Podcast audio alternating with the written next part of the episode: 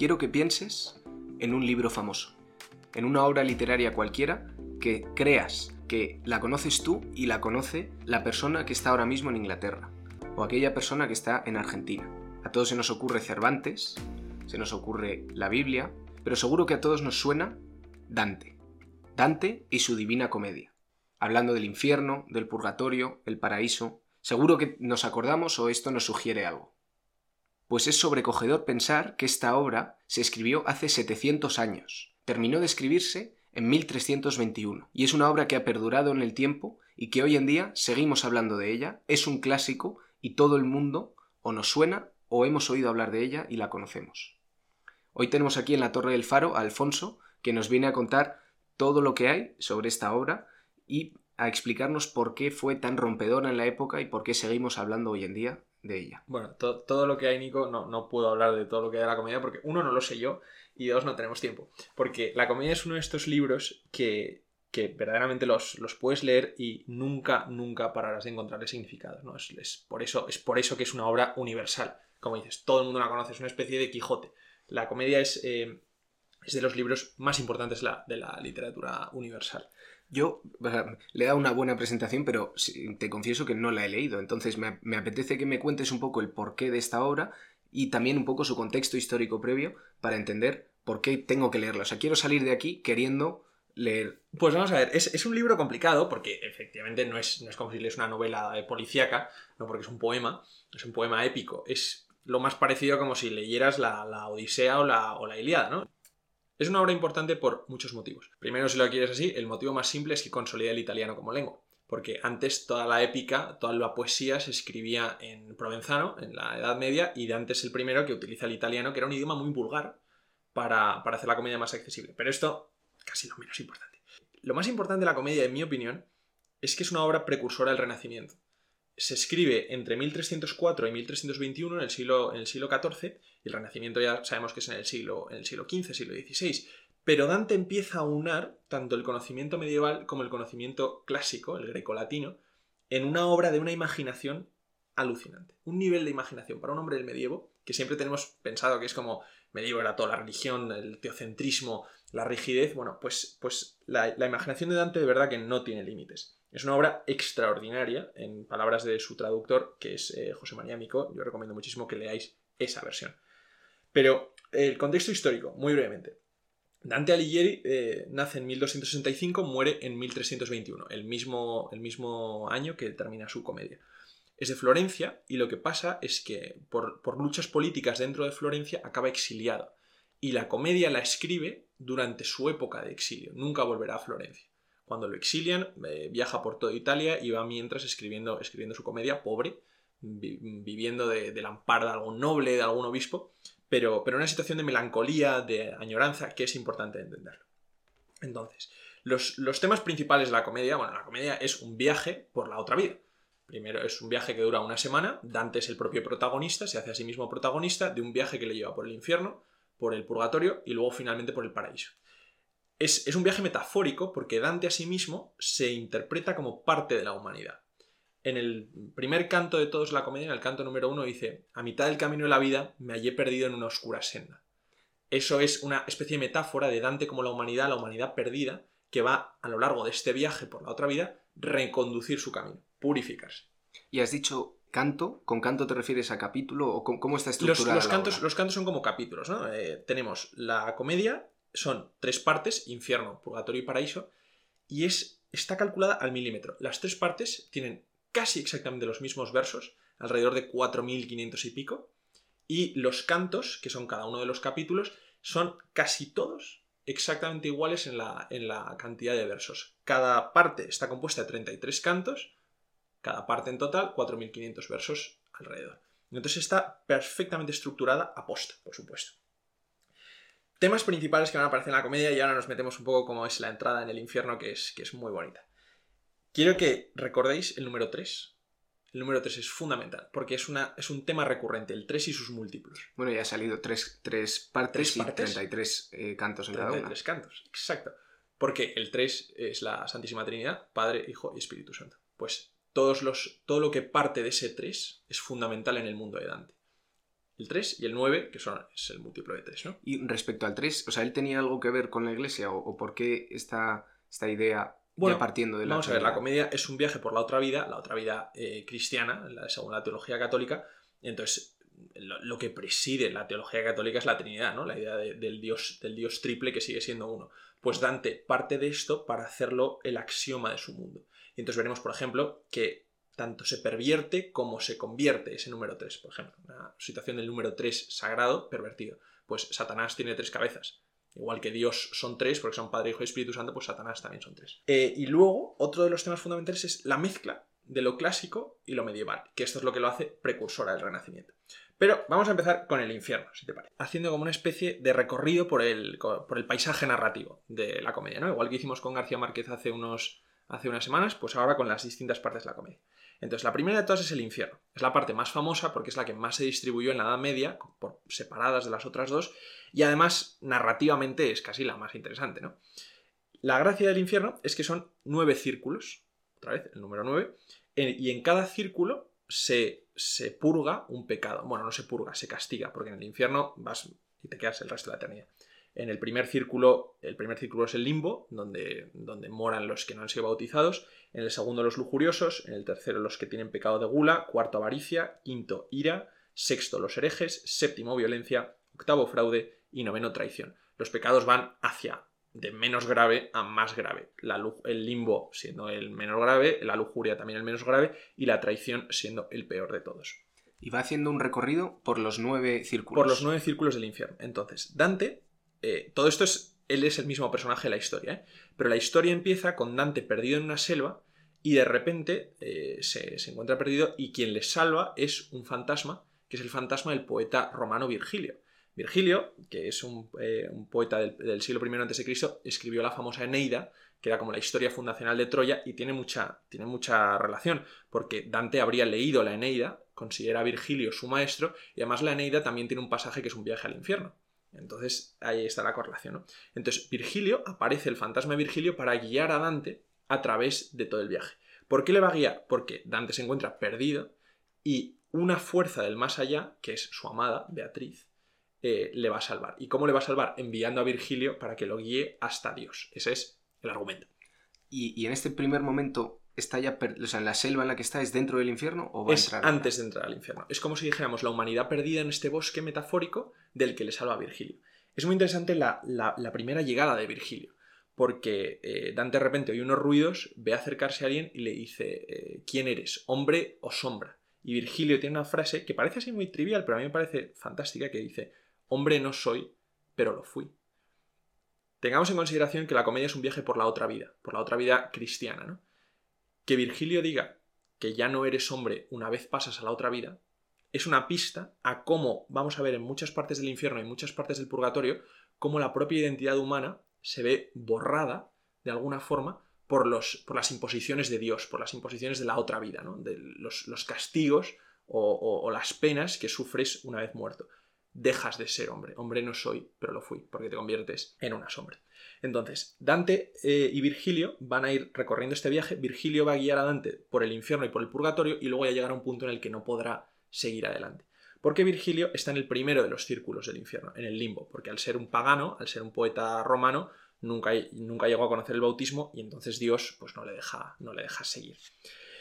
Van por cada uno de los círculos y cada uno de los círculos está todo mm, trufado de episodios y son, muy complejos. Entonces vamos a ir, si te parece, viendo algunos de los más, los que yo creo que son los más bonitos. El primero del infierno que más me gusta es el canto quinto, yo creo que es uno de los más famosos, que es en el que están en el círculo de la lujuria. En- en el infierno, penas de la forma contraria a cómo fue tu pecado. Esto es lo que se llama la ley del contrapaso, que es, por ejemplo, los lujuriosos. Dante interpreta que los lujuriosos en vida se dejaron llevar por las pasiones. Entonces, ¿cómo es su castigo en el infierno? Pues están atrapados en una tormenta que nunca les deja, eh, que los lleva por los aires, los hace volar por los aires y nunca les deja serenarse y acabar en el suelo. Es como lo contrario de lo que les pasó en vida, ¿no? Entra Dante, en el segundo círculo y lo primero que ve, dice, la tormenta infernal que nunca cesa, con su vértigo agita los espíritus y los aflige con sus sacudidas. Semíramis, la sigue lasciva, la lasciva Cleopatra, esa es Helena, causa de una gran desgracia. y ahí está el glorioso Aquiles, contra el amor fue su último combate. Está dando la lista de todos los lujuriosos que ha habido a lo largo de la historia.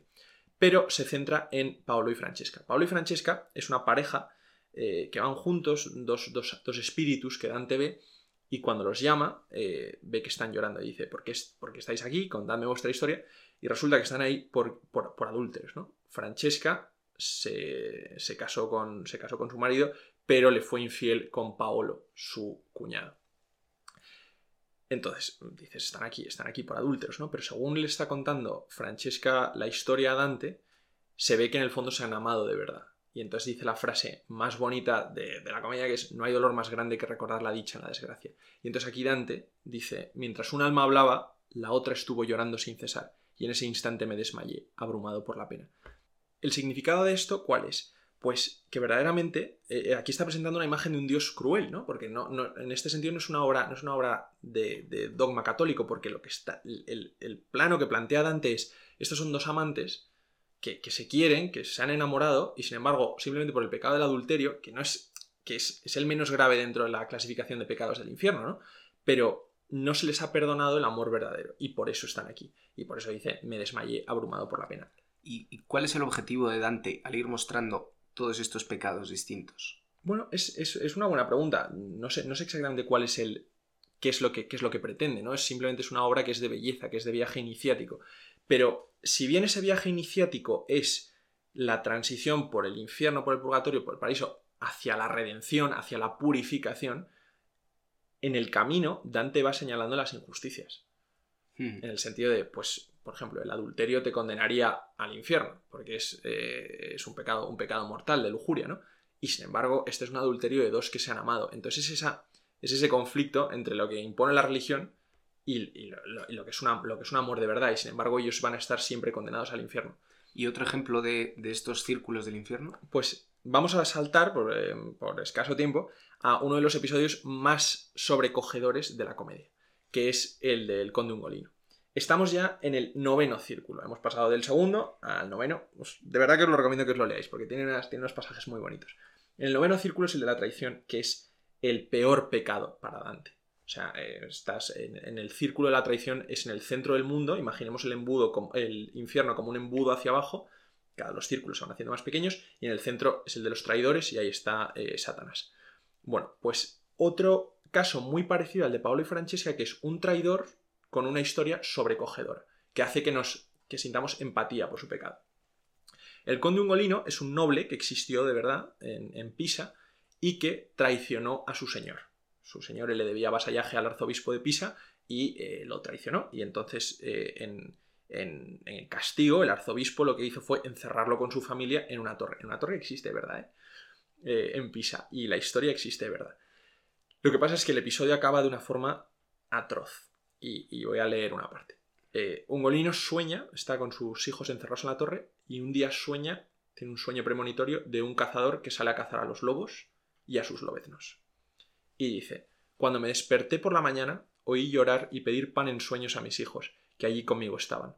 Se despertaron y llegó la hora en la que solían darnos comida, y cada cual temía por su sueño. El sueño es que no les diera. Y entonces de repente oye unos, unos martillos y se da cuenta de, lo que es, de que lo que están haciendo es sellar la puerta a la torre para que no entren ni los carceleros y los maten de hambre. Y pasó así de verdad. Y entonces dice, yo, que me quedé helado, no lloraba, pero ellos sí. Y mi caro hijo Anselmo me dijo, ¿por qué me miras así, padre? ¿Qué tienes? Yo no lloré ni respondí palabra en todo ese día.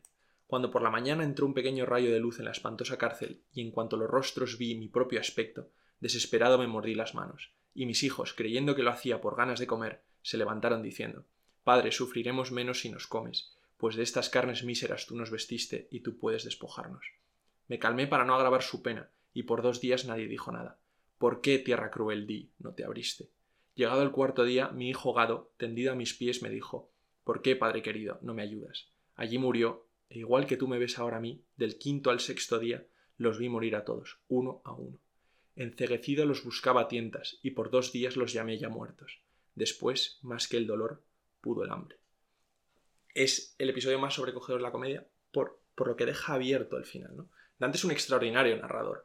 Aunque sea poesía, aunque sea épica, hay una extraordinaria narración aquí, porque vemos que un golino al final se han muerto sus hijos de hambre mientras él todavía ha sobrevivido y la incertidumbre del final, después más que el dolor, pudo el hambre. ¿Por qué? Porque se murió de hambre él, que le pudo el hambre antes que la pena, o porque se los comió. Porque la gracia es que se hizo famoso en la, en la Italia, del siglo, en la Italia del siglo XIV que había habido canibalismo en la prisión de los Ungolino, de la familia Ungolino que se había acabado devorando una a otra. Entonces, este es otro punto, ¿no? Ungolino ha sido un traidor a su señor, pero pero esto es como ha acabado en vida y sin embargo no se le ha, no se le ha tenido simpatía por ello. Pero toda hay una justicia poética. ¿Cómo se encuentra un golino en el infierno? Se encuentra comiéndose la cabeza del arzobispo que lo encerró. Que también estaba ahí con él. Que también estaba ahí con él. Por otra traición.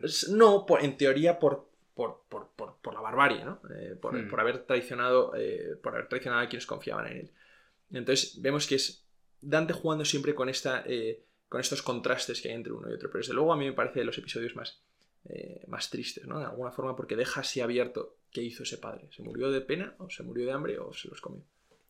Y, este tipo de estructuras se repiten también en el purgatorio y en el paraíso, lo de ir recorriendo eh, a través de, no sé si nueve o, también son círculos. Claro, en, el, en, el, purgatorio, este estamos en el noveno círculo del infierno, ven a, ven a Lucifer y después salen del infierno como por una, por una trampilla, ¿no? Eh, un viaje un poco inverosímil, y salen a la isla del purgatorio. Vuelven a ver las estrellas y se encuentran en el purgatorio. Y si el infierno hemos dicho que era un embudo hacia abajo, el purgatorio es una montaña hacia arriba, por la que escalas al cielo.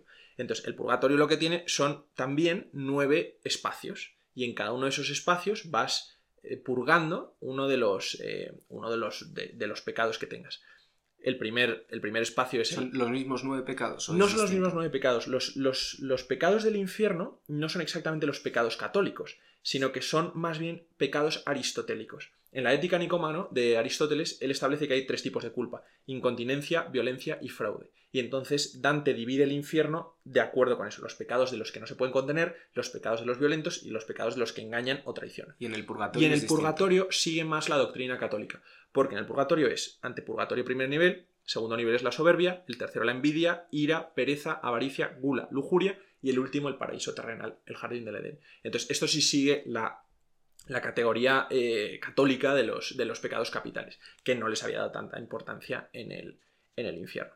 El purgatorio es un, es un, canto muy melancólico y muy de profundidad. Así como el infierno es más bien la narración, el dramatismo, el purgatorio es más una reflexión sobre lo que es el proceso de redención y lo que es el, lo que es el proceso de la vida, de alguna forma, ¿no? Y ves ahí evolución de los distintos personajes que aparecen, cómo van pasando de un nivel a otro. Por ejemplo, Dante y Virgilio se van haciendo mucho más cercanos, se van haciendo mucho más amigos, mucho más necesarios. Y sin embargo, se, se van enfrentando juntos a lo que son como los eh, las grandes revelaciones de la vida que Dante las pone. Dante evidentemente está vivo, ¿no? Pero las, las escribe de tal forma que parezca que solo las puedes saber una vez muerto. En ese sentido es una lección de vida. Por ejemplo, en el purgatorio, en la cornisa donde se, peca, donde se pena el pecado de soberbia. Ahí se encuentran a un escritor, el alma de un escritor, que se llama Guido Cavalcanti, que dice, yo estoy aquí penando por soberbio porque dije en vida que era el mejor escritor del mundo. Y entonces es interesante cómo hace Cavalcanti esta, esta reflexión. Dice, oh vanagloria del ingenio del mundo, qué poco duran vuestras verdes hojas. El murmullo del mundo es solo un soplo de viento. Hoy está aquí y mañana allá. Cambia su nombre y cambia su destino. Ante lo eterno de ese tiempo, no es más que un parpadeo en la curva final del firmamento, la vida. Entonces, ahí, está diciendo, ¿ves? O sea, un, escritor que se consideró soberbio en, en vida, tiene que morir y tiene que ir al purgatorio, donde pena en el purgatorio, para darse cuenta de una, de una verdad así como, en el fondo, en el fondo es muy de Manrique, ¿no? Cuán presto se pasa la vida, cuán pronto viene la muerte. Dante ya lo está poniendo, casi como, como, lección de vida, ¿no? Eh, también Dante, Dante, es muy contradictorio, porque mientras dice que Cavalcanti es un soberbio y tal, no sé qué, Cavalcanti dice, pero ya vendrá otro mucho mejor que yo que hará que no pueda haber más soberbios en el mundo. Y ese, mucho mejor que yo, Dante, evidentemente, se, está refiriendo a sí mismo. ¿no? Dice, todos estos están aquí penando por soberbios cuando voy a venir yo y les voy a, y les voy a desbancar a todos. Pero también en el purgatorio eh, vemos una cosa que se repetía en el infierno, que era la idea del contrapaso, ¿no? La, la, pena al revés. Por los soberbios que fueron soberbios en vida, como penan en el purgatorio? Pues tienen que llevar piedras encima, del, encima de los hombros que no les impiden levantar la cabeza hacia el cielo. Van subiendo por cada uno de los cada una de las eh, cornisas del purgatorio en busca de Beatriz, porque Beatriz está en el paraíso.